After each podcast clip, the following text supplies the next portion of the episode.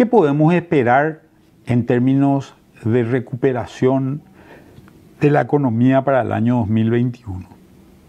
Los sectores más impactados durante este año han sido fundamentalmente aquellos sectores de comercio y de servicios en las zonas urbanas. La gente al cambiar sus preferencias y priorizar lo básico, es decir, alimentos y salud, o priorizar el ahorro por encima del consumo para quedarse líquido y poder enfrentar cualquier eventualidad ante este ambiente de incertidumbre.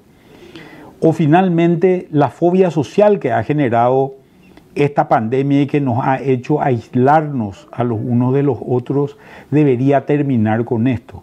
Con lo cual deberíamos ver en el momento en que podamos tener resultados medianamente razonables en términos o de tratamientos o de una vacuna, deberíamos poder ver que lo que ocurre de ahí en adelante es una recuperación de estos sectores.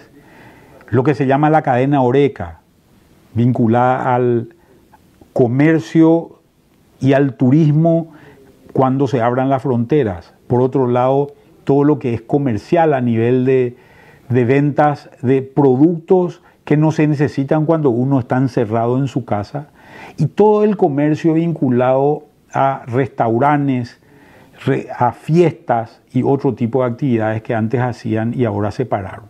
Posiblemente veamos esto si es que vemos la aparición de una vacuna o un tratamiento para el fin del 2020, deberíamos ver que esos impactos llegan al Paraguay más o menos con seis o ocho meses de retraso, con lo cual a mediados del año 2021 deberíamos tener, si las cosas salen bien, una economía en pleno funcionamiento.